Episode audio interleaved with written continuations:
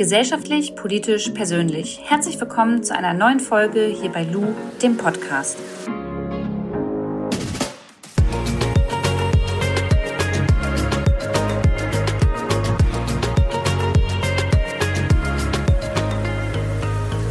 Um ein Thema kommen wir gerade tatsächlich fast alle gar nicht drum rum. Egal, ob wir im Internet sind, unsere WhatsApp-Gruppen aufmachen oder vielleicht auch zu Hause am Essenstisch mit unserer Familie sitzen. Es geht um das Thema Verschwörungstheorien.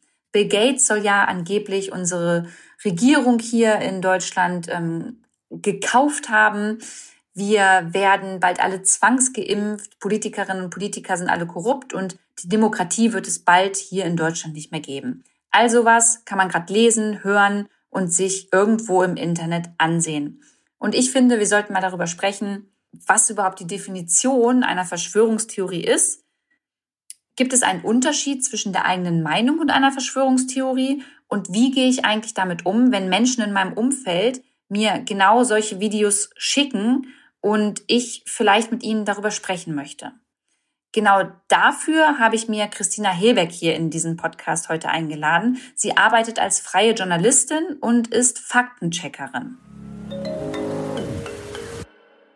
Christina, was machst du eigentlich als Faktencheckerin? Wie kann ich mir so einen Alltag vorstellen? Was sind da deine Aufgaben? Und ja, wie, wie setzt du das genau um?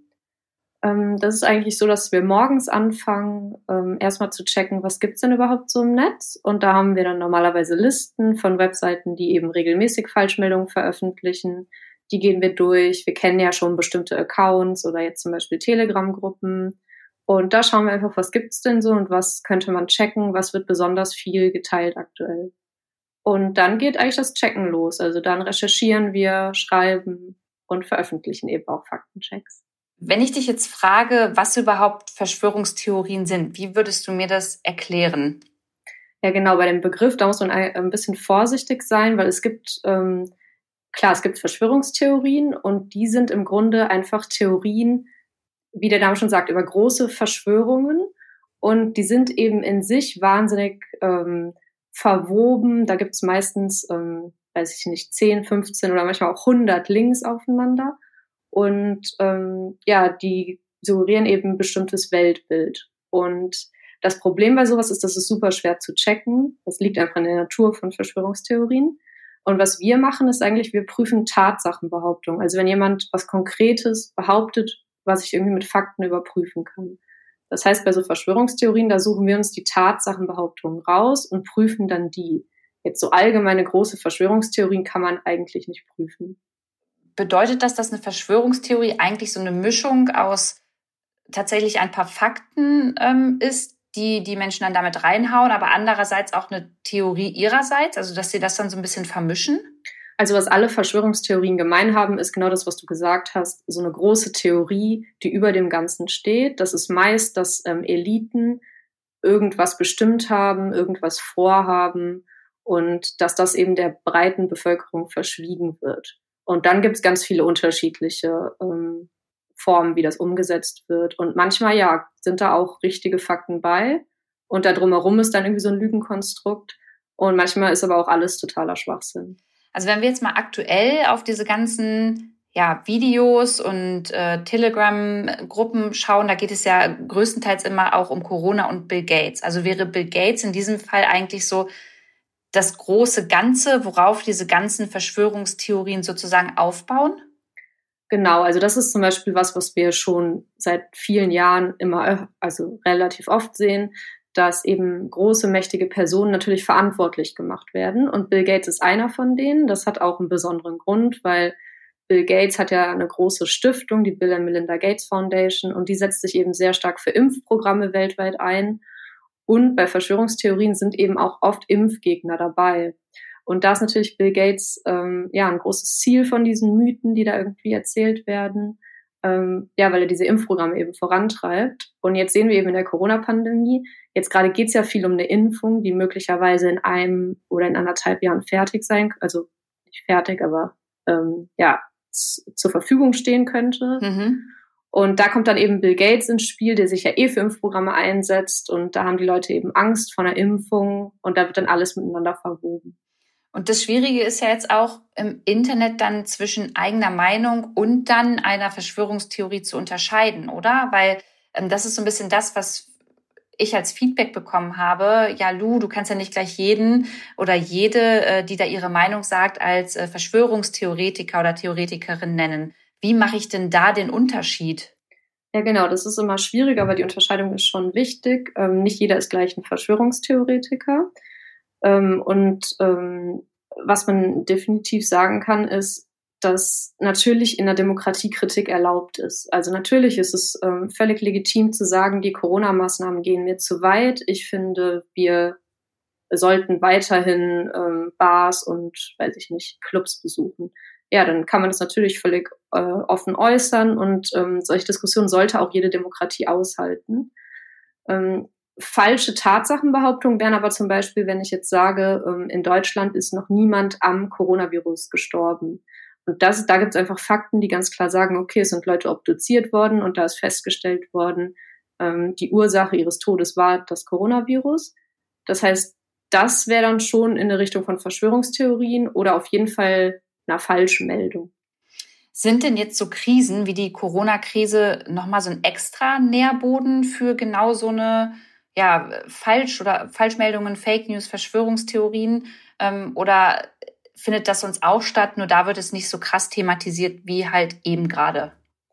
Also das findet natürlich immer statt, aber was wir schon in unserer Arbeit sehen, ist, dass immer, wenn es irgendwelche Krisen gibt, wenn es eine aktuelle Nachrichtenlage gibt, zum Beispiel jetzt auch nach Attentaten oder sowas, dass dann besonders viele Falschmeldungen geteilt werden. Und das liegt einfach daran, dass die Leute dann besonders empfänglich dafür sind.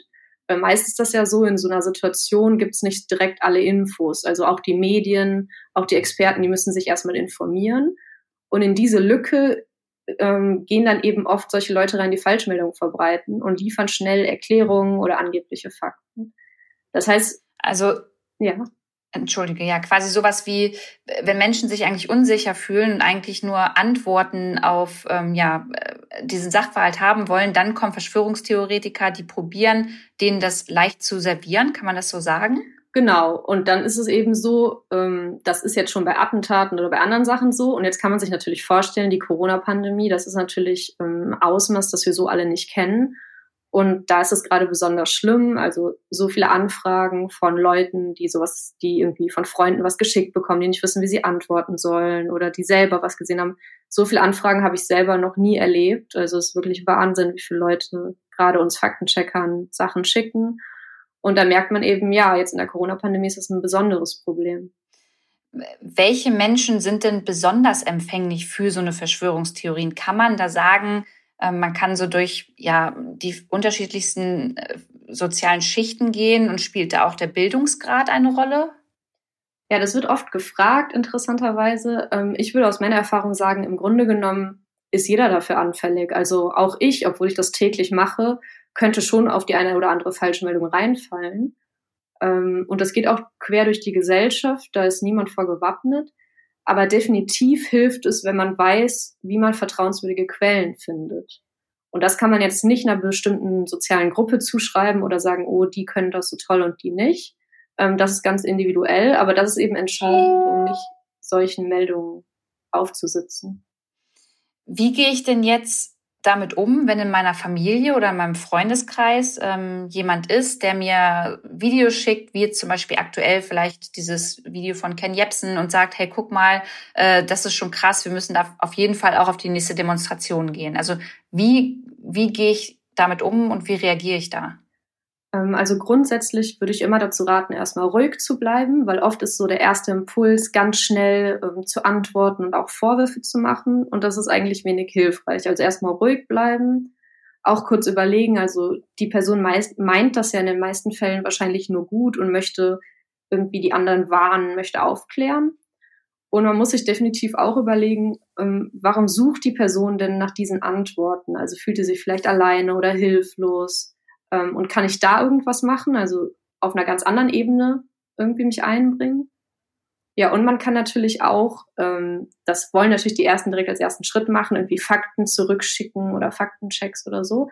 Das kann auch sinnvoll sein, aber ähm, da sollte man ein bisschen auf die Form achten. Also es ist selten wirklich super hilfreich, das einfach so zurückzuschießen, sondern besser ist eigentlich, wenn man so ein bisschen zum Nachfragen anregt. Also wenn man zum Beispiel sagt, äh, wo hast du das denn gelesen? Da kommt irgendeine Antwort, habe ich auf dem und dem YouTube-Kanal gesehen. Und wenn man dann sagt, ja, und hast du das noch irgendwo anders gesehen? Ist ja komisch, dass nur eine Person darüber berichtet. Oder ist ja komisch, dass nur der Ken Jebsen jetzt rausgefunden hat, dass es so sein soll, wenn das so eine große Verschwörung sein soll.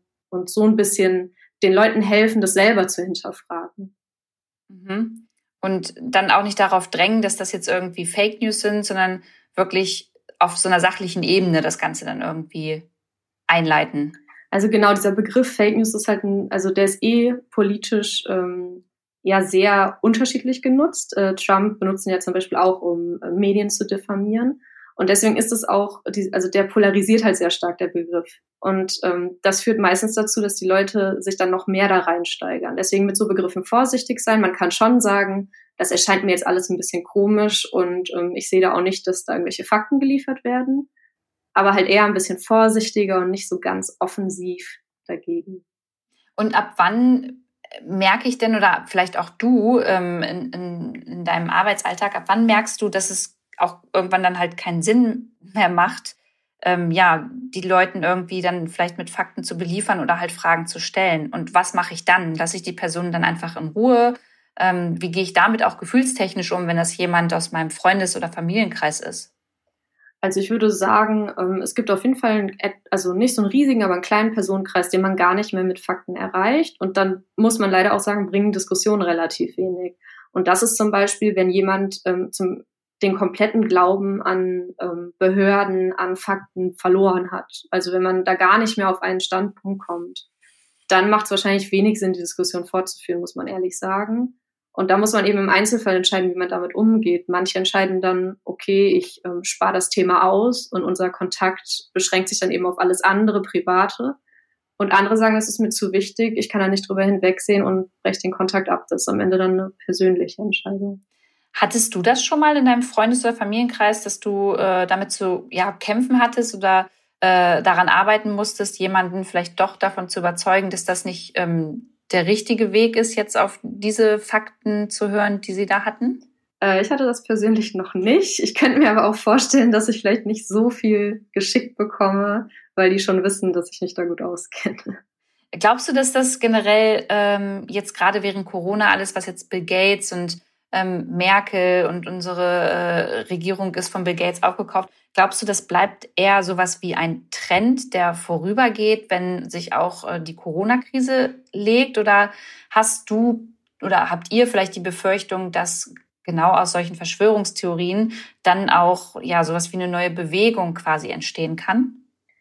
Ja, das ist eine schwierige Frage. Eine Zukunftsprognose ist da relativ schwierig. Man sieht das ja gerade schon, dass diese Theorien und Fel Falschmeldungen auch auf die Straße getragen werden mittlerweile mit diesen ähm, jedem Samstag, dass da die Leute schon bundesweit äh, demonstrieren und die Zahlen auch gar nicht so gering sind. Und das könnte sich natürlich manifestieren in einer Bewegung, die dann auch in der Parteienlandschaft mündet und sich dann eben politisch ausdrückt. Aber ich würde sagen, dafür ist es noch zu früh, wirklich zu bewerten, hm, wird so kommen. Was man aber definitiv sagen kann, ist, dass normalerweise in so Situationen die Wissenschaft ja irgendwann aufholt. Also natürlich ist da erstmal eine Lücke, das ist halt ein neues Virus, man weiß noch nicht so viel darüber, es gibt noch keinen wissenschaftlichen Konsens. Und ähm, in diese Lücke grätschen ja eben diese Verschwörungstheorien und Falschmeldungen rein. Und nach und nach, das sieht man ja auch jetzt, gibt es natürlich immer mehr Studien, immer mehr wissenschaftliche Erkenntnis. Und das heißt, diese Lücke wird langsam gefüllt. Und dadurch werden dann eigentlich auch Falschmeldungen in der breiten Gesellschaft abgeschwächt. Und da kann man schon sagen, dass es eine Hoffnung ist, dass sich dann das ein bisschen beruhigt alles. Wir telefonieren jetzt gerade und ich sehe auf meinem Handy die ganze Zeit äh, Telegram aufblinken. Ich habe mich nämlich auch ähm, in diese Gruppe von Attila Hildmann und äh, KenFM da ähm, mit reingetan, damit ich mal schauen kann, was da eigentlich den ganzen Tag läuft. Und da kommt ja wirklich jede Viertelstunde gibt es da irgendwelche neuen Links, irgendwelche neuen Ansagen und die bitten irgendwas ähm, oder die Bitte halt irgendwas zu teilen. Ähm, das ist jetzt politisch wahrscheinlich nicht so korrekt ausgedrückt, aber was läuft denn mit ja Menschen wie zum Beispiel Attila Hildmann falsch, äh, die sowas verbreiten?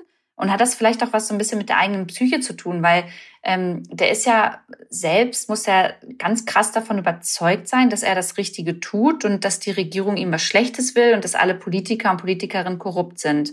Also was geht in solchen Menschen vor? Ja, gut, ich kann natürlich nicht in die Leute reingucken, aber man kann schon generell sagen, dass es eigentlich zwei große Motivationen gibt, sowas in die Welt zu setzen eben. Und das ist einmal, dass man eben politisch Einfluss ähm, gewinnen will. Und oft gehen so Falschmeldungen ja damit einher, dass man eben Leuten Schuld gibt, ja. Also entweder jetzt Eliten, das ist dann oft verbunden mit Antisemitismus, weil man oft sagt, ja, die jüdischen Eliten. Äh, das ist dann, sind dann zum Beispiel so Behauptungen wie über die Rothschilds oder so. Oder man gibt die Schuld eben Minderheiten, das sind dann zum Beispiel Geflüchtete, Ausländer und so weiter. Ähm, ja, und versucht eben, die schlecht zu machen.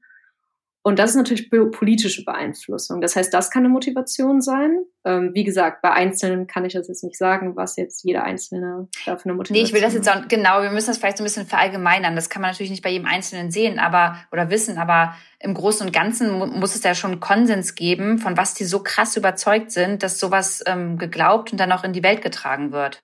Ja, und aber was man eben auch nicht außer Acht lassen darf, und das wird oft vergessen, ähm, neben dieser politischen Motivation gibt es eben auch eine sehr starke finanzielle Motivation. Denn das ist einfach so, wir sehen das ja jetzt auch, wenn so ein Video eine Million oder sogar bei dem einen Video waren es ja drei Millionen Klicks hat, da kann man natürlich extrem viel Geld mit verdienen. Und das darf man nicht unterschätzen.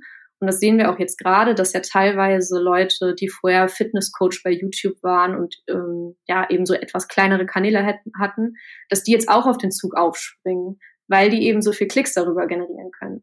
Und das ist auf jeden Fall eine zweite sehr große Motivation, sowas zu verbreiten.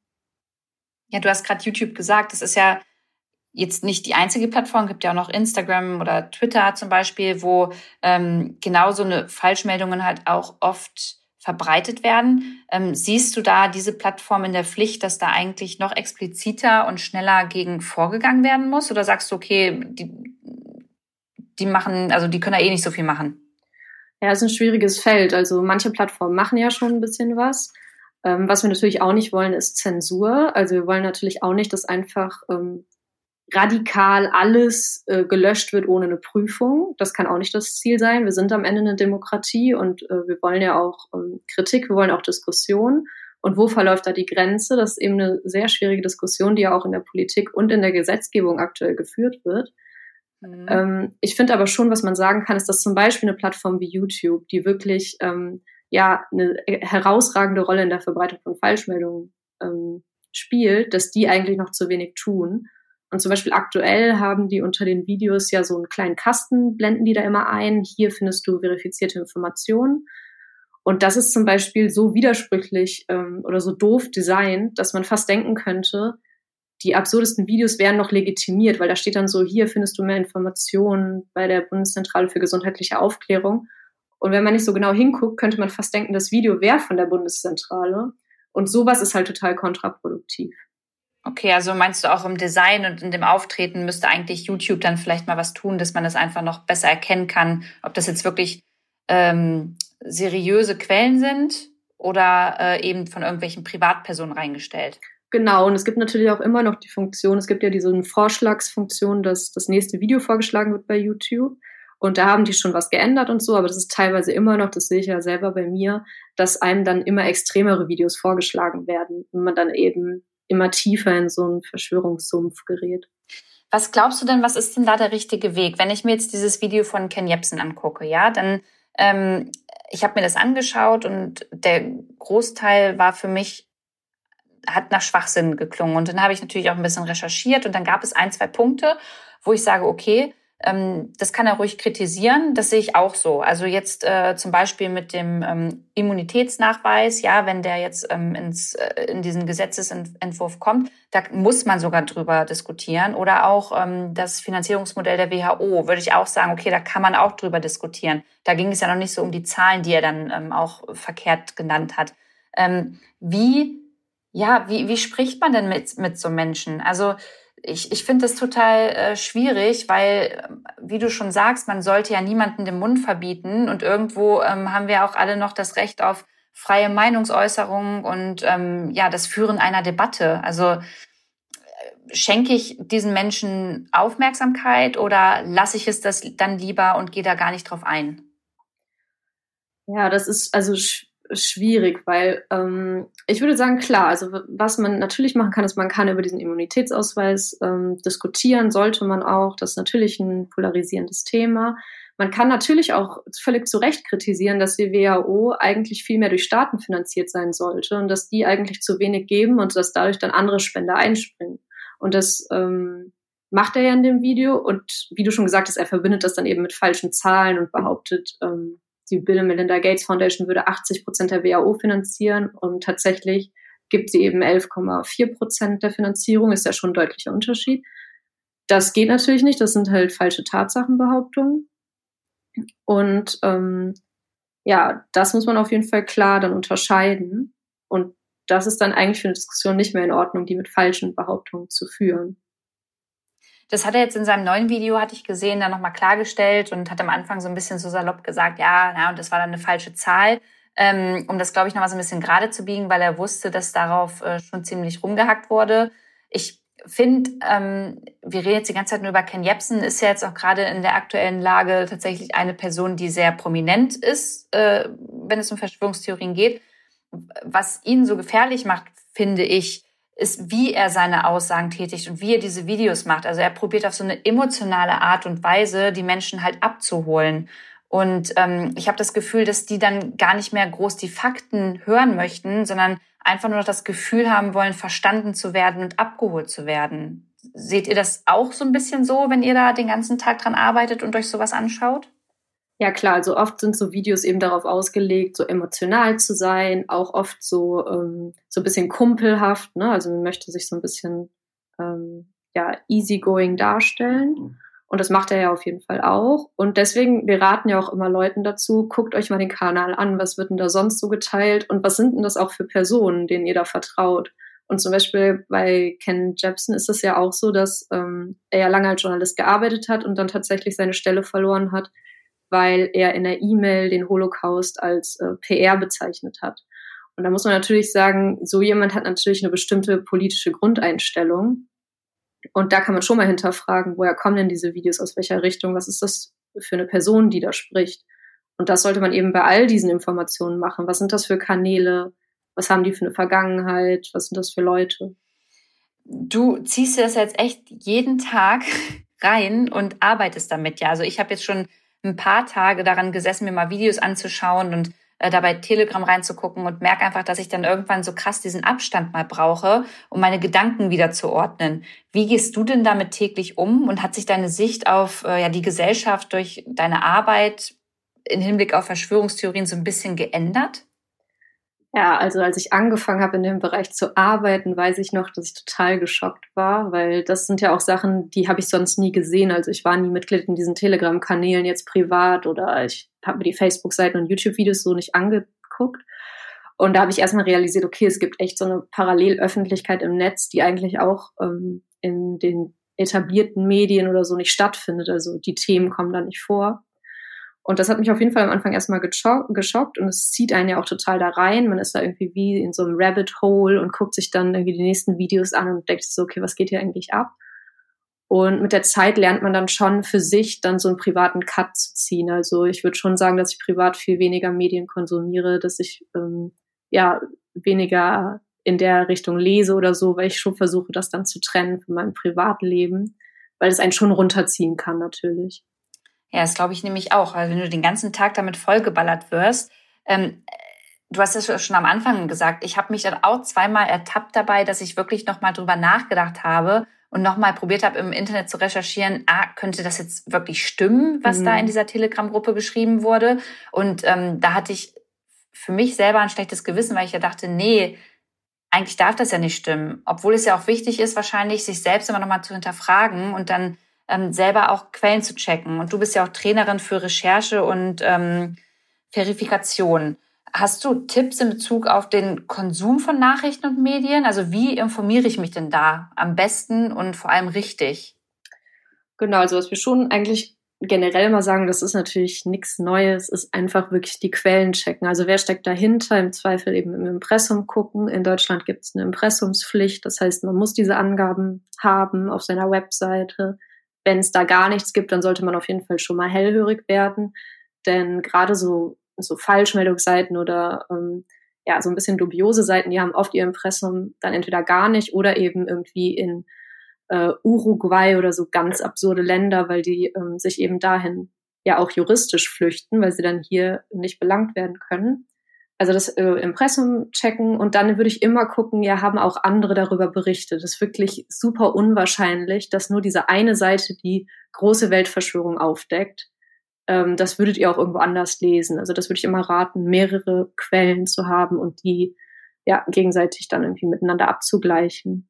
Und sonst ist es wirklich eigentlich der gesunde Menschenverstand. Also wenn was zu gut ist, um wahr zu sein, dann ist es das wahrscheinlich auch. Ähm, und wenn etwas total absurd erscheint, dann echt nochmal prüfen.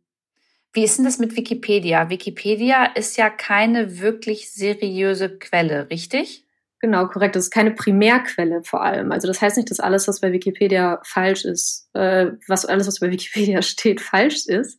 Aber es ist eben keine primäre Quelle. Aber was super gut ist bei Wikipedia, die haben ja eine sehr rege Community, die das da alles zusammenschreibt. Und die haben ja immer die Links unten, ganz unten sind die Links verlinkt. Und da ist auch eine Versionsgeschichte. Und man kann schon über Wikipedia zu Quellen gelangen. Also das ist eine super Möglichkeit, um selber zu recherchieren und dann unten eben auf die Links zu klicken und zu gucken, okay, was steht denn da genau? Du bist ja jetzt auch saulange schon journalistisch tätig und jetzt kommen ja auch immer wieder irgendwie äh, Aussagen wie, ja, unsere deutschen Journalisten und Journalistinnen und Medienmacher, die sind alle gekauft und äh, die öffentlich-rechtlichen auch von Bill Gates und alle korrupt. Äh, wie funktioniert eure Arbeit? Also es wird ja auch gesagt, dass ihr überhaupt äh, Pressefreiheit gibt es nicht mehr und Meinungsfreiheit, ihr dürft nicht da schreiben, was ihr wollt. Kannst du dazu vielleicht mal was sagen? Ja, klar, dieses Narrativ der Lügenpresse, das ist ja, ähm, also auf Englisch Fake Media, sagt Trump ja zum Beispiel auch immer, ist eben ein total gängiges Narrativ der Desinformation. Und da wird eben behauptet, es gibt gar keine freie Presse, wie du gesagt hast. Also alle haben eigentlich ein rotes Telefon auf ihrem Schreibtisch und Merkel ruft da an und diktiert, was sie schreiben sollen.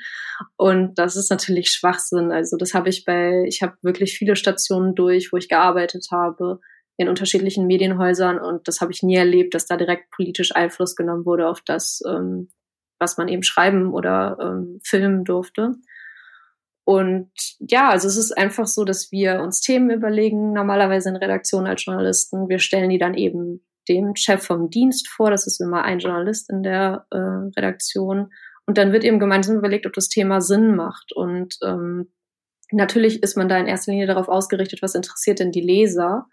Ähm, und am Ende ist Journalismus natürlich, das wird ja immer wieder gesagt, die vierte ähm, Gewalt in der Demokratie. Das heißt, wir sind eigentlich dazu da, die Politik zu überprüfen und zu überprüfen, ähm, ob das stimmt, was die sagen, ob die Maßnahmen, die sie eben verkünden, wirklich so umgesetzt werden.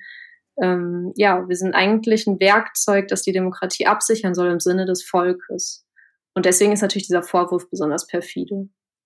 Ja, und jetzt muss man ja auch mal sagen, stellen wir uns mal vor, das würde wirklich stimmen, dass Bill Gates ähm, sich in die Bundesregierung hier in Deutschland eingekauft hat, dann wäre das ja die Schlagzeile des Jahres und da würde sich ja wahrscheinlich jedes, jedes Medienhaus ähm, danach reißen, wenn das stimmen würde, oder? Also das würde doch jeder gerne auf seinem äh, Titelblatt haben.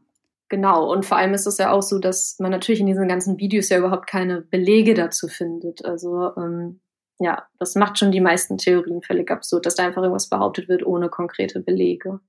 Aber da, Christina, finde ich es jetzt total schwierig, wenn nämlich genau solche Menschen mit mir halt reden und ich jetzt auch mal auf so eine Demonstration gehe. Also ich war zum Beispiel letztens da, um das einfach mal äh, so ein bisschen festzuhalten, um das zu filmen, um äh, das zu dokumentieren. Und manchmal fehlen mir dann die Argumente. Also gerade wenn es um diese Lügenpresse, um dieses Lügenpresse-Argument geht. Wie wie kann ich denn beweisen, dass das nicht stimmt, was die sagen? Kann man ja auch nicht zu 100 Prozent, oder? Da kann man sich ja eigentlich dann nur ähm, drauf stützen, was andere Journalisten und Journalistinnen sagen und da dann auch Vertrauen irgendwie gegenüber schenken.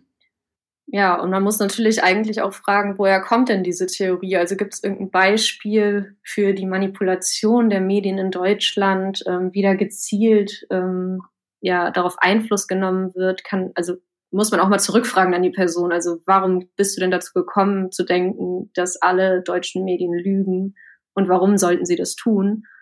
Und man muss ja auch sagen, am Ende sind ja die Journalisten auch Bürger Deutschlands, sind auch Menschen wie du und ich, die abends nach Hause gehen, die eine Familie haben. Ähm, also warum sollten die irgendwie für irgendeine Elite Lügen äh, verbreiten? Ja, über so Rückfragen kann man das halt ein bisschen in Frage stellen, aber da gibt es leider kein äh, Konzept, das für jeden wirkt. Kannst du vielleicht noch mal zum Abschluss so ein, zwei Seiten sagen, ähm, sowas, weiß ich nicht, irgendein Faktenfinder, wo jetzt die Zuhörerinnen und Zuhörer dann mal draufschauen können, wenn es jetzt gerade um so aktu aktuelle Themen geht wie um äh, Corona, äh, Fake News oder Verschwörungstheorien? Also wo, wo kann man sich da informieren? Ja, mittlerweile haben eigentlich alle großen Medienhäuser Faktencheck-Teams. Ich arbeite zum Beispiel ähm, freiberuflich für das Korrektiv-Faktencheck-Team. Bei denen auf der Webseite gibt's immer wieder Faktenchecks zu eben so viralen Themen, die gerade rumgehen, gerade viel zu Corona. Es gibt aber auch zum Beispiel den äh, Faktenfuchs vom Bayerischen Rundfunk, den findet man auch online, oder die Deutsche Presseagentur, die hat auch ein eigenes Faktencheck-Team. Da kann man sich überall informieren, die kann man auch miteinander vergleichen, weil ähm, ich bin eigentlich ein Fan davon, nicht nur eine Quelle zu empfehlen, sondern eben verschiedene. Genau, und da kann man einfach schauen, was sagen denn die unterschiedlichen Journalisten dazu, was haben die Faktenchecks ergeben da noch mal eine Frage dazu. Das heißt, die, die verschiedenen Medienhäuser ne, oder auch die Seiten, die du gerade genannt hast, die stützen sich auch nicht aufeinander, sondern die haben ihre Informationen auch jeweils irgendwo anders her. Also weißt du, was ich meine? Ist das nicht so ein Kreislauf, was jetzt so diese, ähm, diese ganzen Quellen und News angeht, oder hat das jeder aus einer anderen Richtung?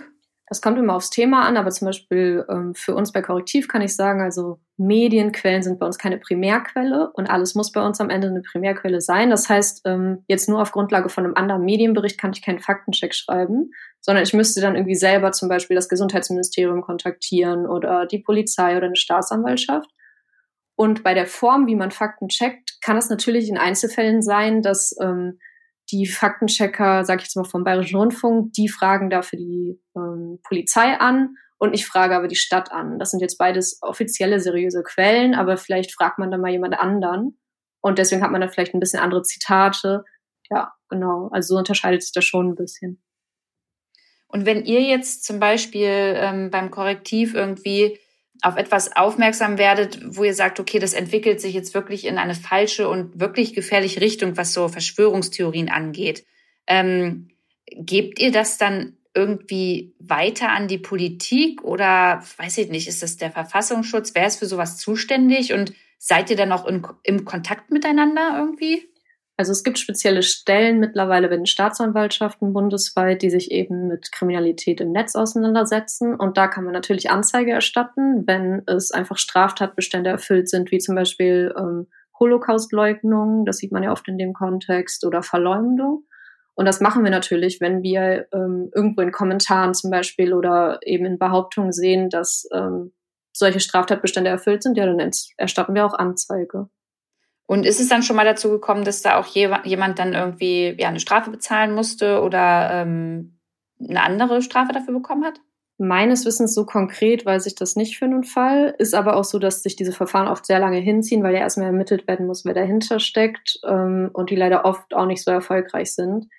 Und die Staatsanwaltschaften haben damit auch noch nicht so viel Erfahrung und sind personell relativ dünn besetzt. Also da besteht auf jeden Fall noch Handlungsbedarf, dass man danach besser politisch und diese Staatsanwaltschaften besser ausrüstet, ähm, um eben besser Hass im Netz und ähm, ja, solche Straftaten verfolgen zu können. Okay. Lass uns aber nochmal abschließend, alle, die jetzt hier zuhören, sind ja auch auf Instagram. Lass uns nochmal abschließend bitte irgendwie festhalten, was kann ich jetzt als Userin oder als User tun, wenn ich jetzt ähm, in meinem Feed auf irgendein Posting ähm, aufmerksam werde, in dem dann auch Verschwörungstheorien irgendwie geteilt werden und da schon voll viele Leute drunter schreiben. Mache ich mir dann die Mühe, schreibe da konstruktiv und lieb drunter und stelle eben genau diese Gegenfragen, ähm, die du erwähnt hast, oder ähm, lasse ich es dann sein, weil ich sage, okay, das verläuft eh im Sande und da werde ich eh nur beleidigt?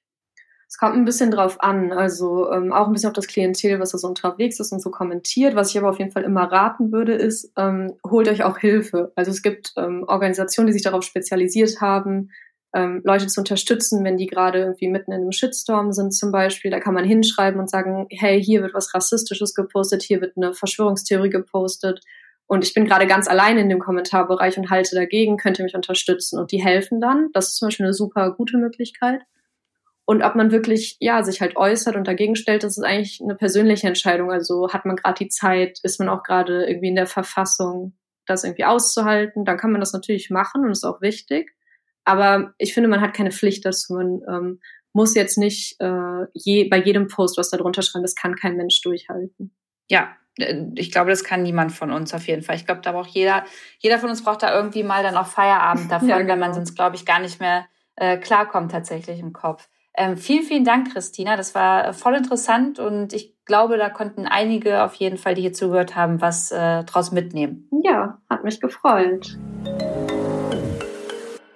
Ich hoffe, dass euch diese Podcast-Folge ein bisschen geholfen hat, damit in Zukunft vielleicht auch besser und reflektierter umzugehen. Vielleicht wollt ihr aber auch einfach mal den Podcast ja, euren Freunden schicken oder der Familie, die vielleicht mit dem Thema auch ein bisschen zu tun haben. Und wenn ihr noch weitere Fragen zu dem Thema Verschwörungstheorien habt, dann könnt ihr auch zu Christina auf die Instagram-Seite gehen. Sie hat sich jetzt nämlich eine Instagram-Seite eingerichtet, damit sie eben genau diese Anlaufstelle sein kann für eure Fragen und ähm, euch dabei helfen möchte, wie ihr eigentlich mit dieser Thematik noch besser umgehen könnt. Das ist einfach ihr Name, Christina Hilberg. Könnt ihr in einem eingeben und findet sie dann auf Instagram. Ich habe es euch auch nochmal ähm, hier drunter ähm, in den Notizen bei Spotify auch nochmal reingehauen. Und ja, wenn ihr diese Folge gut findet und wenn ihr euch geholfen hat, dann gerne teilen. Ich freue mich aufs nächste Mal. Bis dahin bleibt gesund, macht's gut. Eure Lu.